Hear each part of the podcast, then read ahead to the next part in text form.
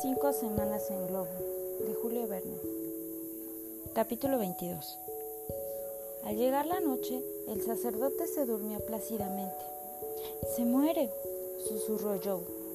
Pobre joven. Su respiración se debilitaba más y más y no puedo hacer nada para salvarle, confesó el doctor con desesperación. Al menos parece que ya no sufrirá más, que su muerte será un pacífico sueño. Amigos míos, dijo una voz débil, me muero. Tenga esperanza, le respondió Kennedy. Dios mío, Dios mío, exclamó el moribundo. Su semblante resplandeció. Su último movimiento fue una bendición a sus amigos y cayó en brazos de Kennedy cuyo rostro estaba inundado de lágrimas. Ha muerto, exclamó el doctor inclinándose hacia él. Mañana por la mañana le daremos sepultura en la tierra donde ha impartido su fe. Al día siguiente, el viento venía del sur y el Victoria avanzaba lentamente por encima de una vasta meseta de tierra árida y rocosa, donde se veían cráteres apagados y barrancos sin una gota de agua. El doctor, para sepultar el cadáver, decidió bajar a una quebrada en medio de rocas plutónicas de formación primitiva y donde no se veía ni un solo árbol en que poder ajustar el ancla.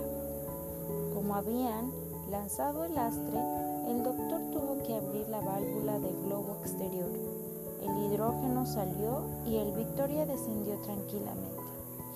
Apenas la barquilla rozó el suelo, el doctor cerró la válvula y Joe saltó a tierra.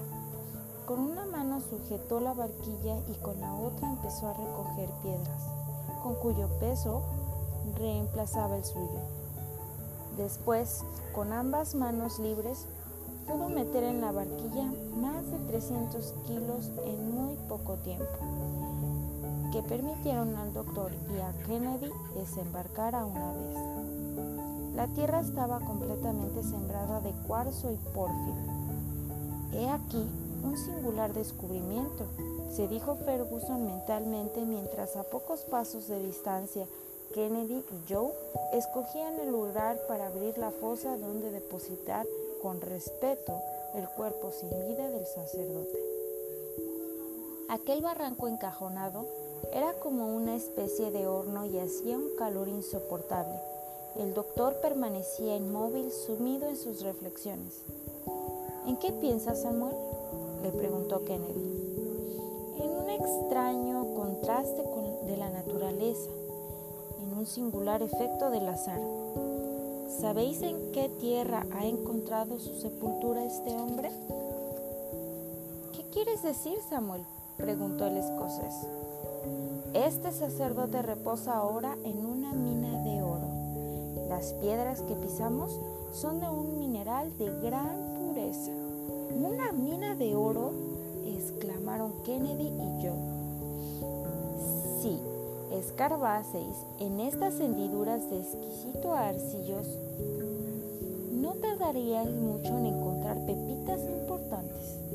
Joey se precipitó como un loco sobre aquellos fragmentos dispersos. Cálmate, Joe, le dijo el doctor. Veamos, reflexiona un poco. ¿De qué nos serviría toda esa riqueza? No podemos llevárnosla. ¿No podemos llevárnosla? ¿Por qué no? pesa demasiado para nuestra barquilla. No quería comunicarte este descubrimiento por miedo de excitar su codicia. ¿Cómo? protestó Joe. Abandonar estos tesoros.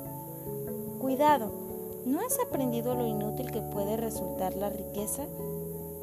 Es cierto, respondió Joe, pero el oro es oro. ¿Me ayudas, señor Kennedy, a recoger unos cuantos millones? ¿Qué haríamos con ellos, Joe? dijo el cazador sonriendo. No hemos venido aquí a hacer fortuna y debemos volver sin ella. Los millones pesan mucho, repuso el doctor, y no se meten en el bolsillo tan fácilmente. Pero, respondió Joe, ¿no podemos, en lugar de arena, cargar este mineral como lastre? De acuerdo, dijo Ferguson, pero no te gustará cuando para elevarnos tengamos que arrojar el lastre. A cambio, yo voy a calcular la situación exacta de este sitio y te la daré.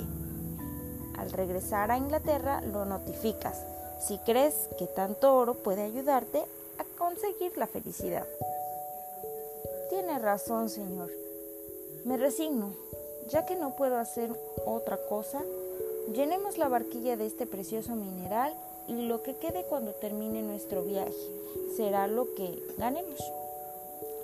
Joe puso manos a la obra con tanto afán que no tardó en reunir casi media tonelada de pedazos de cuarzo en los que podía haber oro. El doctor sonreía y le dejaba hacer mientras él llevaba a cabo sus observaciones astronómicas de las que resultó que la mina que servía de tumba al misionero se hallaba a 23 grados de latitud, con 23 de longitud y a 4 grados de latitud norte. Después, dirigiendo una última mirada a la tierra removida, bajo la cual descansaba el cuerpo del misionero francés, que sus pasos le guiaran hasta el globo. La principal preocupación de Ferguson era encontrar agua, porque les empezaba a escasear hasta para beber, y en aquellos terrenos áridos no había ni una gota. Al volver a la barquilla, la encontró casi completamente ocupada por las piedras que había recogido el afanoso Joe. No dijo una palabra. Kennedy ocupó también su sitio y Joe le siguió con pereza mirando codiciosamente las piedras que no podía llevarse.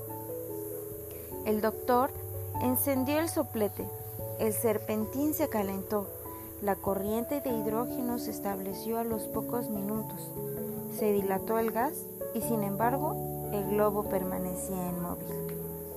Joe debería actuar con inquietud y no decía nada. Joe llamó al doctor. Joe no respondió. ¿Me oyes, Joe? Tendrás que tirar algunas piedras. Pero, señor, me ha permitido...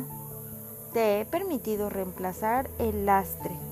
Sin embargo, ¿quieres que permanezcamos eternamente en el desierto?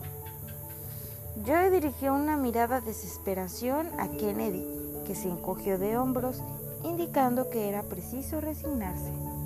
¿Y bien, Joe?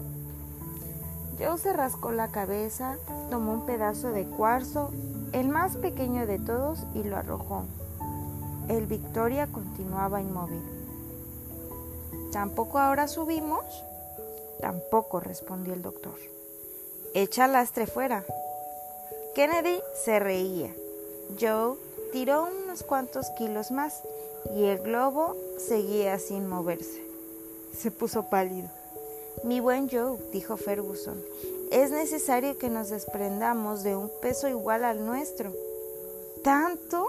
exclamó Joe aterrizado, aterrorizado. Y algo más, si hemos de subir, ánimo, pues. El pobre criado, suspirando angustiosamente, empezó a echar lastre. De cuando en cuando se detenía. ¿No subimos? preguntaba. Todavía no, le respondía el doctor. Ya se mueve, dijo. Todavía no, repitió Ferguson. Sí, está subiendo, estoy seguro de ello. Sigue echando, replicó Kennedy. Entonces Joe, cogiendo con desesperación un último pedrusco, lo arrojó fuera de la barquilla. El Victoria se elevó unos 30 metros de altura y con la ayuda del soplete franqueó las cumbres de las montañas próximas. Ahora Joe, dijo el doctor, si conseguimos conservar hasta el final del viaje el lastre que queda, disfrutarás de una buena fortuna y serás eh, rico el resto de tu vida. Joe no respondió una palabra y se tumbó sobre su lecho de piedras. Ya ves, Dick, repuso el doctor, lo que hace el dinero hasta con las buenas personas.